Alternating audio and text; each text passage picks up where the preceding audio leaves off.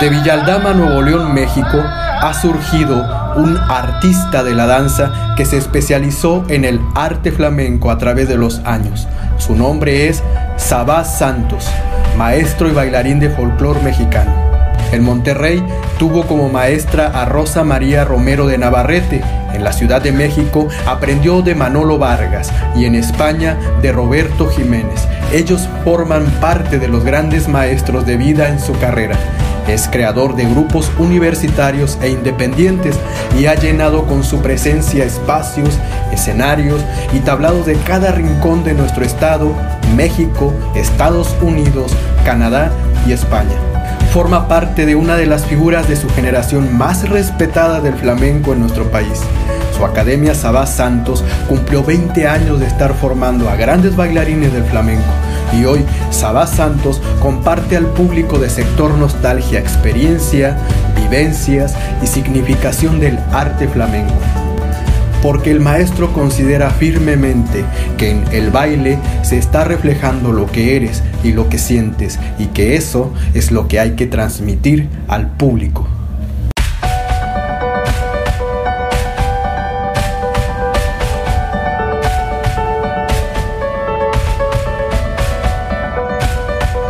la verdad, para llegar al éxito en cualquier asunto se necesita una cierta dosis de locura. A fin de cuentas hay que entender algo, que estamos hechos de la misma materia de los sueños y nuestra pequeña vida termina durmiendo. Mira, la mayoría de las personas prefieren las tonterías en lugar de la sabiduría. ¿Por qué? Porque las tonterías divierten, mientras que la sabiduría entristece. Dame un nombre. Uno solo que no sea esclavo de sus pasiones y yo. ¿Lo colocaré en el centro de mi corazón? Sí, en el corazón de mi corazón.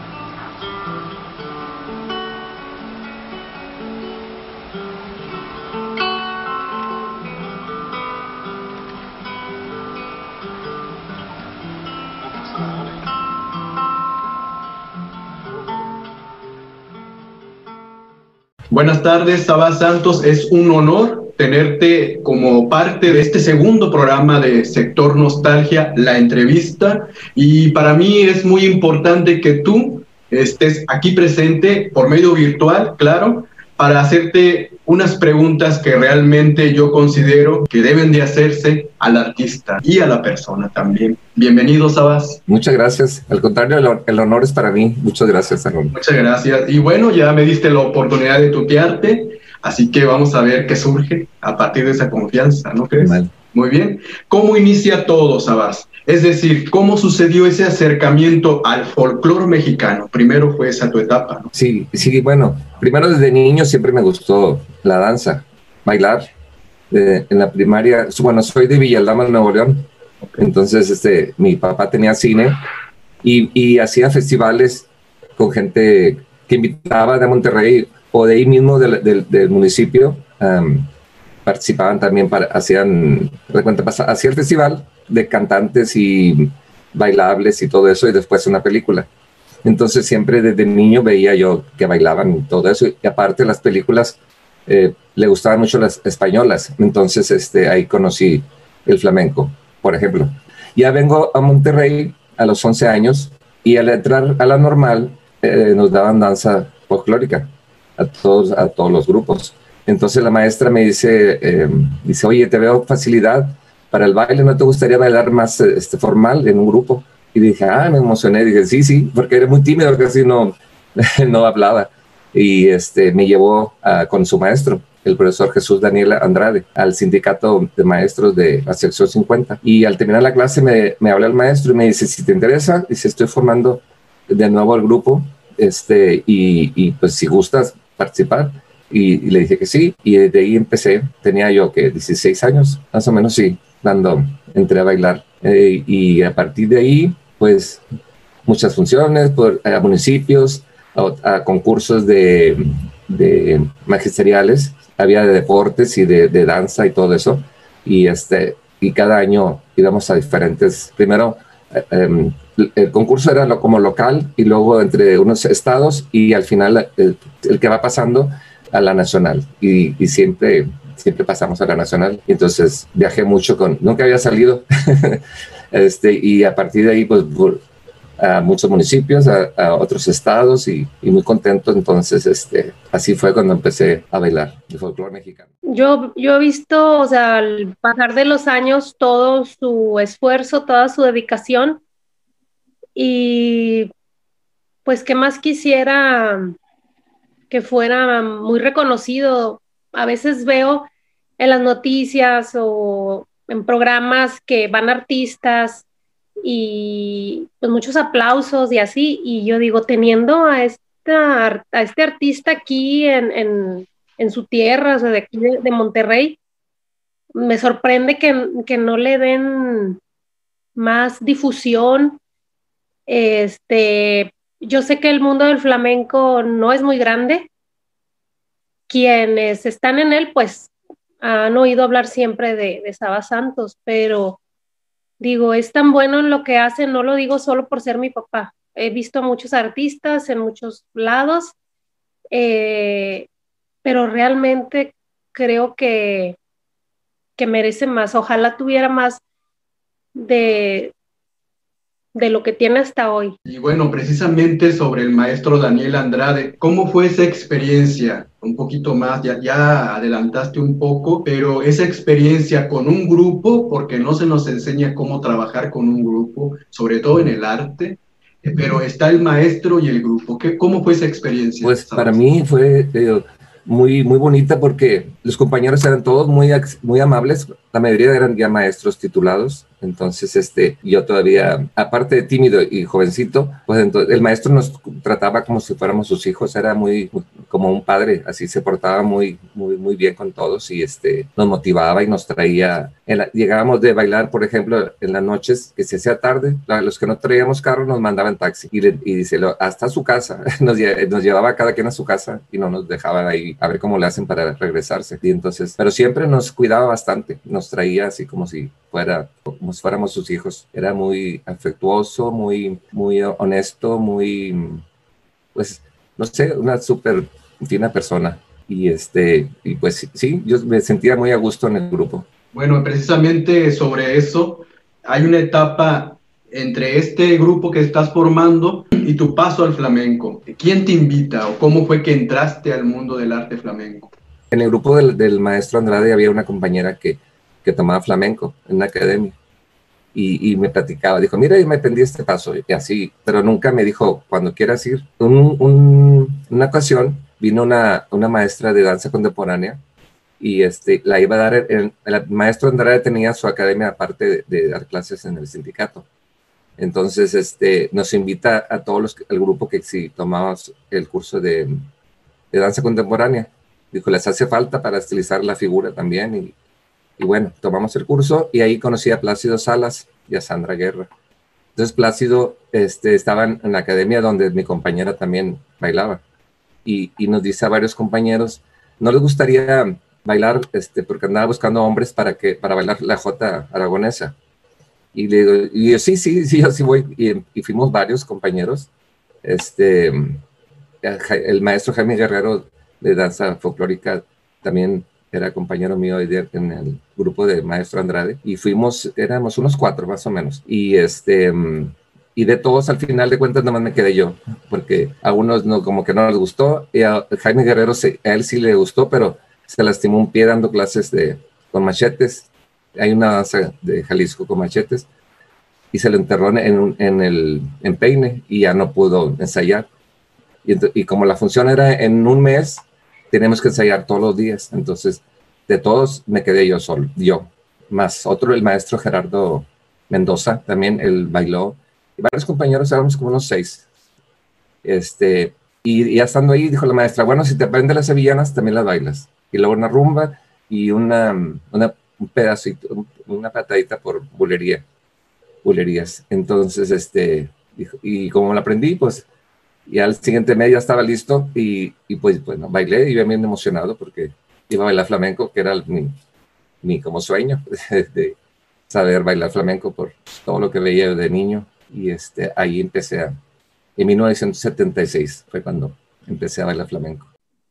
Bueno, como artista, yo creo que es único. Este se transforma en el escenario. Quienes lo conocemos, eh, pues sabemos que es tímido, incluso pues en la entrevista se, él, él le da pena y platicar y así, pero cuando pone un pie en el escenario ya es otro, se transforma.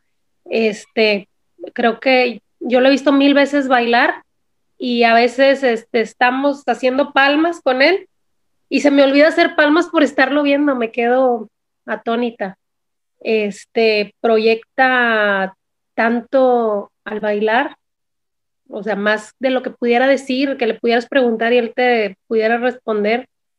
O sea, si te dijera, ves, uh, si le dijeran, a ver, baila lo que sientes, pues olvídate, es, es otra cosa. Y este, y como padre, pues ha sido un ejemplo de lo que logra la dedicación y el esfuerzo de algo. Este, en el caso de él, pues eh, su transformación de eh, su trayectoria en el flamenco. Y también, pues, que siempre pudiera decir que fue mi cómplice en muchas cosas, mi confidente, y pues así es. Y bueno, creo que a lo mejor todo mundo cuando ve tu, tu, biografía o te conoce, conoce tu trabajo, se hace una pregunta, ¿no? O varias preguntas. Y es precisamente la de por qué o, o qué fue lo que tuviste que dejar para dedicarte a lo que haces con profunda vocación, rigor y disciplina. ¿Por qué hubo algo que tuviste que dejar? Pues, este, como te digo, como era muy tímido, no tenía mucho que hacer. Lo principal era, pues, era maestro en la primaria, cuando me recibí. Y, el baile me gustaba lo como hobby nada más, nunca pensé dedicarme a bailar. Entonces, este, combinaba, cuando era folclore, con, pues, con las clases de la escuela. Y este, cuando había que salir, para, hay que pedir permiso. Bueno, desde que estaba la normal, salíamos mucho y a veces te presentaba los exámenes en, en segunda, porque como me iba de viaje a bailar y no presentaba, pero pedía permiso. Y este, pero no pienso que, como no me, no me gustaba este, salir de paseo ni viajar así de, de vacaciones, entonces sentí que no, para mí no fue tanto sacrificio, porque para, pues imagínate que me gusta mucho el pues, a bailar y lo estoy haciendo, entonces no necesito nada más. entonces no, es mucho, no fue mucho sacrificio. Y bueno, y precisamente acerca de esto que mencionas, ¿verdad? Que era algo que tú amabas hacer, que amas hacer. Entonces, ¿en qué momento, eso sí, tú dices, es el arte flamenco? Quiero esto, amo esto, por aquí es por donde yo le tengo que dar. ¿En qué momento, sabrás? Cuando cumplí 20 años de, servicio en, la primaria de maestro, este, iban a cambiar las leyes de, del Istelión y no sé qué, cuántas cosas. Y varias compañeras que trabajaban ahí en la primaria se dijeron, ya este, no vamos a, a, salir de una vez, vamos a, porque si no, no sé qué, ahí hasta hacíamos, este, ¿cómo se dice? Manifestaciones y todos los maestros. Esa ocasión ahí andaba yo y a mí me da pena, pero dije, bueno, van todos los compañeros míos, yo también voy. Entonces ahí dije, ¿qué haré? ¿Me, ¿Me, salgo o le sigo? Y este, porque decían, si no te sales ahorita, vas a tener que esperar a los 33 años de, de, de, maestro para poderte jubilar. Dije, no, son muchos. Y, y dije, no, está bueno, voy a dejar. Y mamá decía, ¿y qué vas a hacer si, si te sales de trabajar? Dije, pues, a trabajar de, ma de, maestro o de bailarín. No, pero eso no es un trabajo. Le digo, sí, sí. Este, dije, voy a probar. Si no, si no me va bien, me regreso a la escuela, a la primaria. Y, este, y ahí fue en, en el 94 cuando decidí salirme y, y dedicarme a, al baile, a puro flamenco bueno, más que flamenco, a todo lo que sea danza española, porque también el clásico español, la danza y baile folclórico de España, me gusta también, no nada más el flamenco, todo lo que sea de España.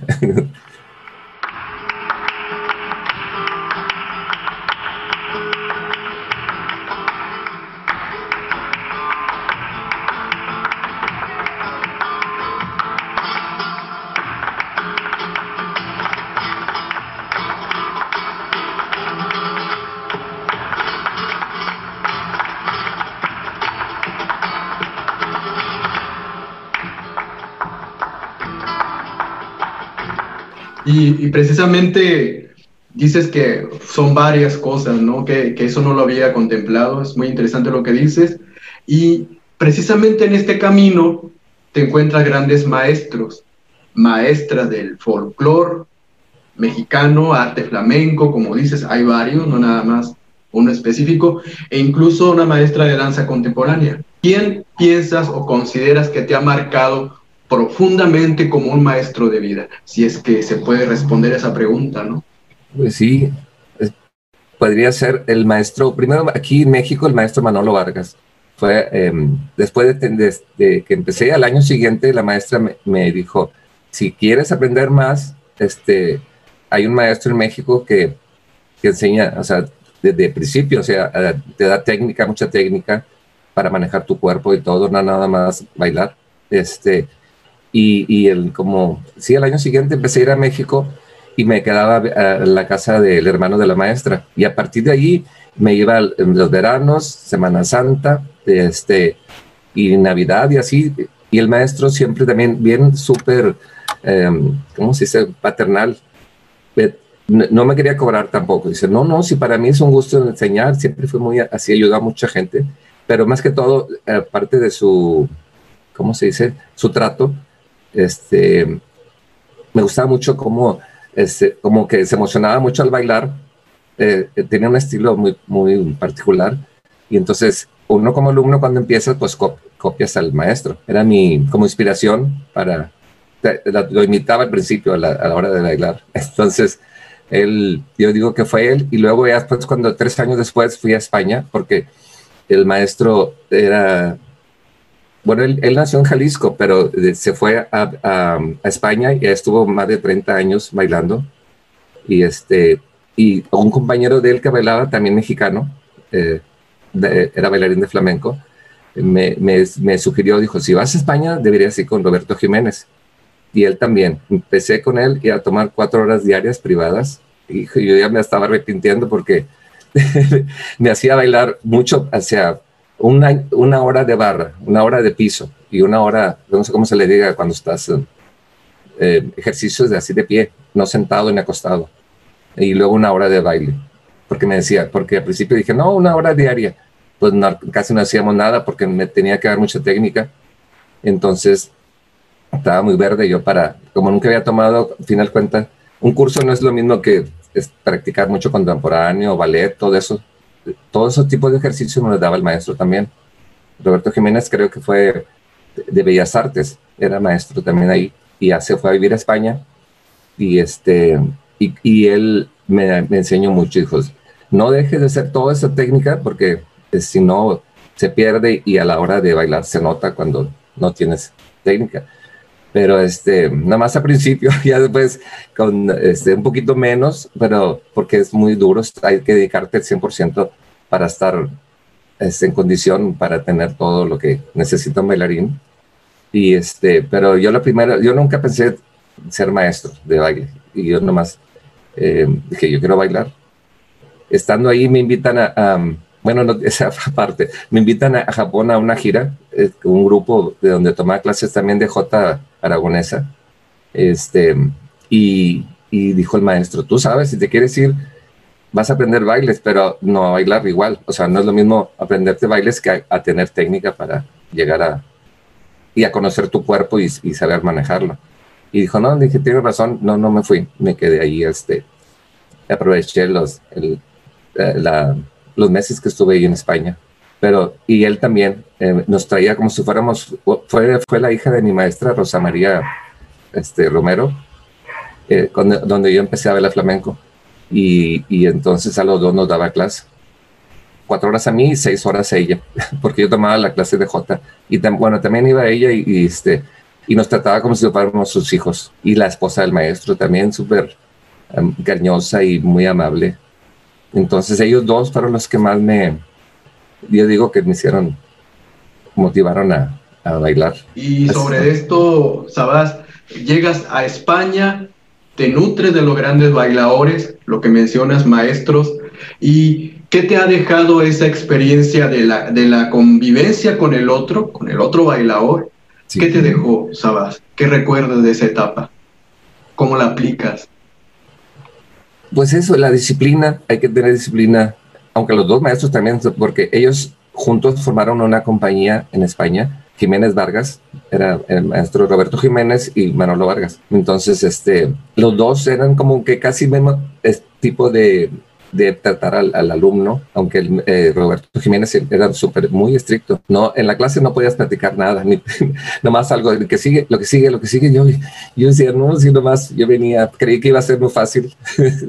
Entonces, lo que me dejó que hay que tener disciplina, constancia y este y que te, y, lo, lo, mejor que puedas hacer siempre tratar de superarte. Bueno, creo que, que quienes lo conocemos eh, sabemos de la enorme dedicación que tiene, que él siente por este arte, que lo da todo, a veces sin, sin recibir nada a cambio, y que ama también transmitir ese amor para los demás.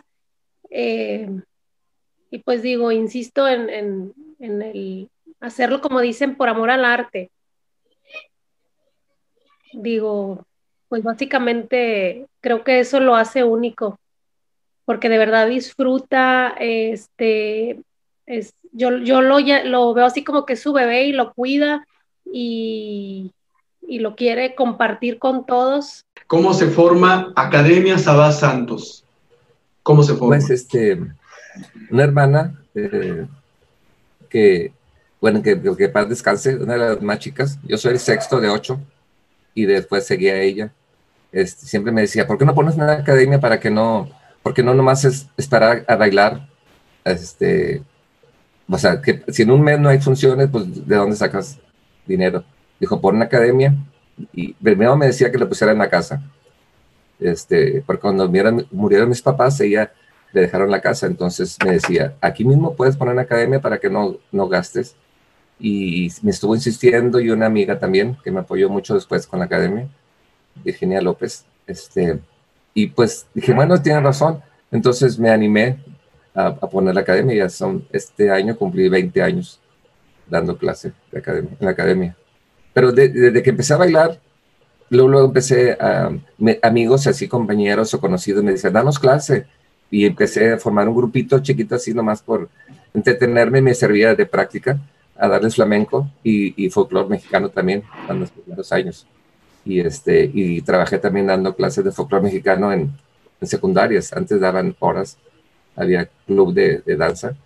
Y, este, y combinaba las dos cosas y, y este, pero ya, siempre estuve dando clases, aunque fuera amistades, pero ya formalmente con la academia fue cuando empecé. En el año 2000. Y precisamente, Sabas, de esta combinación que mencionaste, llega el doble oficio, el de ser bailador, el artista, y el maestro, que el que enseña, ¿verdad? El que ilumina también, ¿no? Entonces, ¿qué te ha dejado esta experiencia de tocar la vida del otro? Porque no nada más se, se enseña al bailador y ya, no es cuestión sencilla, ¿verdad? Sí, ¿Qué sí. Te ha dejado esa experiencia? Pues muchas muchas satisfacciones porque el ver a tu alumno que me motiva más cuando veo que el alumno le interesa mucho porque hay gente eh, cuando das clases y, van sin ganas, nomás por, no sé, por, o estar por compañeros y todo eso, pero más cuando ves que están, van avanzando y van avanzando y llegan a ser bailarines. Bailado. Digo bailarines porque me gusta también mm, otras cosas, danzas, em, te digo, el clásico español, la escuela bolera, y hay, hay, más cosas en España que el flamenco. Entonces, me gusta, yo sé que yo pienso y sé que el público en general les gusta ver variedad también en, en, porque a veces hay gente que, que, no conoce el flamenco. Entonces hay que darle, yo bueno, me gusta que, todo, que vean todo lo que me gusta y lo que sé hacer. Entonces por eso em, me gusta combinar en los espectáculos em, con música con orquesta, aunque es, es, complicado, pero se pone grabaciones. Y este, para que vean más variedad, no solo flamenco. ¿sí? Más que bailador, me, digo bailarín, porque el bailarín es un poquito más danzas, no nada más este, el flamenco. Y pero hablando de lo otro, pues es muy, muy bonito ver que gente que estudió contigo, que empezó, no quiere decir que toda la vida sigue conmigo, porque tienen que, tienen que ir evolucionando y, ellos este, se van por el camino, si les gusta puro flamenco, pues se van a flamenco y toman cursos, se van a España y, y al verlos ya me, da satisfacción saber que le ayudé, a, que los motivé a que siguieran con el, con el flamenco. Y, de, y bueno, ¿cómo te sientes hasta ahorita con la entrevista? Relajado. Muy, muy a gusto. Hablaste mucho. Que me estás entrevistando, que está, que me van a ver. y dije, ah, a lo mejor va a responder sí, no, y no, nada que ver. No, no, no. no que pasa que lo único que no me gusta oírme mi voz cuando. Ah, creo que cuando somos dos. También a mí no me gusta. No, pero tú tienes buena voz, ah, por eso eres actor. no, no hay de otra. Pues sí, y ahorita me siento como si estuviéramos platicando. Sí, es que esa era, la intención y es la intención. Mira, mi experiencia con el maestro Sabás es muy rica en cuestión este, del baile flamenco.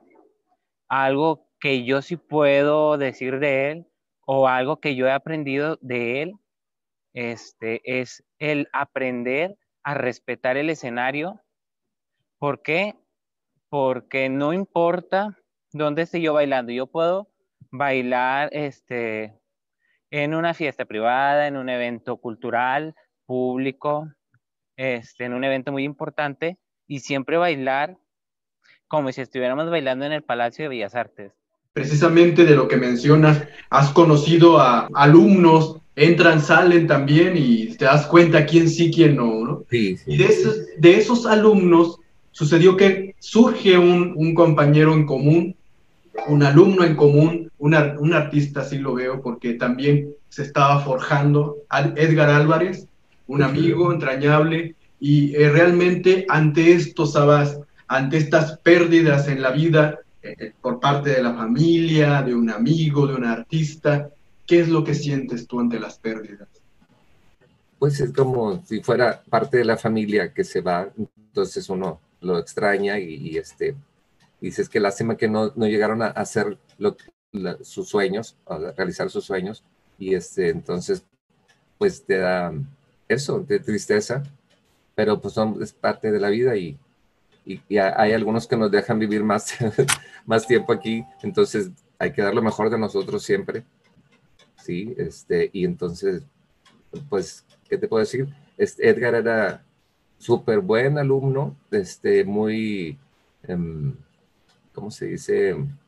Este, honesto, eh, cooperativo, siempre ayudaba en todo. Aparte de que bailaba folclore, era actor, dirigía y también obras y todo. Y aparte con el flamenco, andaba siempre para todos lados. Entonces, pero siempre me apoyó bastante con el grupo. Cuando había ocasiones que, porque él no llegó todavía a ser parte del grupo, nomás tomar clases. Entonces lo invitaba a que me ayudara con el sonido, iluminación y siempre este, muy, atento, muy buena persona. No porque se haya ido, eh, todo el mundo que lo conoció sabemos cómo era, de, de amable, de... Sí, este, entonces, este, qué lástima que se fue, pero bueno, nos dejó también buenas experiencias. Y, sobre esto que mencionas, ¿no? Que hacía un, era, era multifacético, ¿no? Entonces, eso es lo que hablábamos al inicio, antes de, que grabáramos, que tú como artista, tu mirada es amplia, porque no, no solamente sales, bailas, ¿no? Estás atento al grupo, al sonido, a la iluminación, porque así fue como te conocí. Por medio de Edgar me dice, hay que iluminar al maestro. Y yo dije, bueno, no se va a dar cuenta. Dijo, no, está en todo y lo comprobé. sí, pues es que tiene razón, ¿no? Sí, hay que estar como la mayoría de los grupos, de los que dirigen grupos, por ejemplo de folclore, no, no participan, eh, con, porque hay que estar atentos a todo. Y, dicen, ¿cómo le hace? Digo, pues, pues, no hay quien este, me ayude, entonces tengo que estar en todo y es más complicado. A veces algo ya está todos, primera llamada, y por andar viendo todos los detalles, todavía ni me arreglo. Digo, espérame, espérame, y ando siempre corriendo. Salgo súper estresado, pero ya nada más empiezo a bailar, se me olvida que todo lo que, lo que tuvimos que ver antes de la función, ¿sí? Entonces, este, es un poquito complicado, pero te acostumbras a estar en todo. Es un ritmo, ¿no? Un ritmo total, ¿no? El del artista. no sé tú si cuando diriges también participas, este, y, y es más complicado porque no puedes hacer nada más, ya estás en tu papel. Pero igual yo, que te estresas de que de repente no salieron a tiempo los que, los que siguen y, y estoy nomás eh, con la mente queriendo manejarlos. y Pero es un poco, aparte es parte de la, del, del show, por no decir. Sí, a mí siempre me gustó la danza. Yo de hecho estaba en la primaria y en la secundaria en el grupo de danza. Este, cuando pasé a la preparatoria, mi papá me compró unos zapatos eh, para ensayar y no, no iba muy frecuentemente. Cuando empecé ya fue cuando entré a la universidad. Eh, principalmente lo hice pues para estar más cerca de él, convivir más con él y, y pues me fue gustando.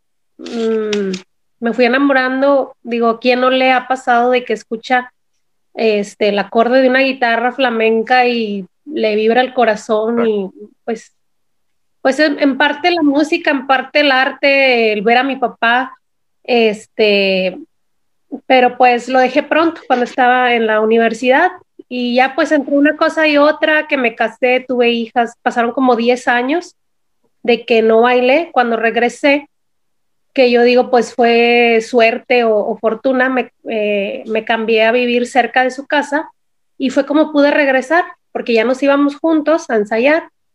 Eh, empecé a ensayar, luego él al año me invitó a formar parte del, grupo, a ir a eventos y olvídate, o sea, ya, ya prefería, o sea, fue mi mundo después el ir al flamenco, dejaba reuniones, fiestas con mis hijas y todo, porque yo prefería ir a ensayar y, pues sí, no sé si me lo contagió, me enamoré yo sola o parte eh, también de verlo. Ah, Saba Santos como, como persona, sí, como bailarín es una persona excelente, que es, una, que, que es algo que, que, que te invita o, o, que te invita a trabajar pues algo fuera de lo cotidiano, si e, en eso es excelente, imagínate cómo será en, en, su persona. O sea, él es un buen amigo, él es un buen maestro. A mí en lo personal me ha ayudado mucho. Este, en los momentos difíciles de la vida, él, él ha estado también ahí presente. Este, y yo creo que cualquier alumno que, que tú le preguntes te puede decir puras maravillas de él, porque este, él siempre busca el bienestar de los demás antes que el de él. De esta actividad que tú este, te has destacado, este ritmo completo, eh, tanto en el tablado o en el escenario. También viene la pandemia, a todos nos desajusta en todos los sentidos, en muchos sentidos, y, yo lo que observo es que Sabás se mantiene activo todavía, eh, con arte, a través de clases en línea, tu academia se mantiene activa, entonces, ¿qué te ha dejado como aprendizaje todos estos meses, Sabás? Pues saber, nunca pensé que iba a poder dar en clases en línea porque nunca se no manejo la, esta tecnología, este, pero con la práctica y la necesidad, porque aparte hay que seguir pagando la renta del, del salón de, de, baile, es una plaza comercial, entonces lo bueno fue que nos hicieron eh, mitad de, descuento y, y, te digo, eso que me empezó a dar un poquito más de seguridad para hablar, al hablarle a una cámara, porque decía, al principio dije, ¿cómo lo voy a hacer yo para dar clase. Y ya casi todo, mucha gente nos estamos acostumbrando a, dar clases en línea. Entonces se me va, tiene que quitar la pena, porque si por si no me gusta verme en la, televisión y la cámara. Entonces, este, de eso, un poquito más de confianza en mí también a la hora de dar la clase. Y ya cada vez me siento más seguro y, y, y pues es, es, lo bueno que me ha ayudado, si no, hubiera tenido que cerrar la academia. Vuelves a tocar el tema de la academia. En el teatro y en las artes, documentarse y practicar es imprescindible. Sí. Y para quienes estén interesados en este arte que tú realizas, ¿qué recomiendas? ¿Qué le sugieres a quien desea adentrarse en esto? Pues primero que, te guste mucho, ¿verdad? Tienes que tener como pasión por el, por el baile, lo que, cualquier tipo de baile que, que quieras, y este, ser constante, eh, practicar en tiempos libres, ratos. A veces no es necesario estar bailándolo, simplemente eh, imaginándote el baile como si estuvieras bailando, es como repasar. Al principio, cuando, perdón, cuando bailaba folclore también, eh, pues para mí, porque ahí era, casi todos ya bailaban, este, entonces aprenderte el baile que sigue y otro y otro, Entonces, en la noche antes de acostarme, como si fuera oración, me ponía a repasar cada baile. Y si se me olvidaba algo, me paraba y hacía el paso, y ah, ya, ya me acordé, y me volvía a acostar. Y así mucho, por mucho tiempo, años, me la pasaba zapateando para memorizar las coreografías. Entonces, hay que tener, aparte, pasión, em, em, mucha dedicación y mm, practicar, mucho practicar. Siempre y dar más, cada vez más de, lo. Sí, está, no estancarte, tratar de, superarte como, como alumno hasta que ya llegas a, a, ¿cómo se puede decir? Hacer el baile de, como parte tuya y, y, hacer tu propio estilo, ¿sí? No imitar a nadie, ya, eres tú. Yo digo que cuando uno bailas reflejas lo que eres, lo que sientes. Eso es lo que pienso que debes transmitir al público, ¿verdad? Que seas honesto contigo para que la gente te conozca. No fingir, o sea, bailar por, porque lo sientes. por eso digo que es una pasión.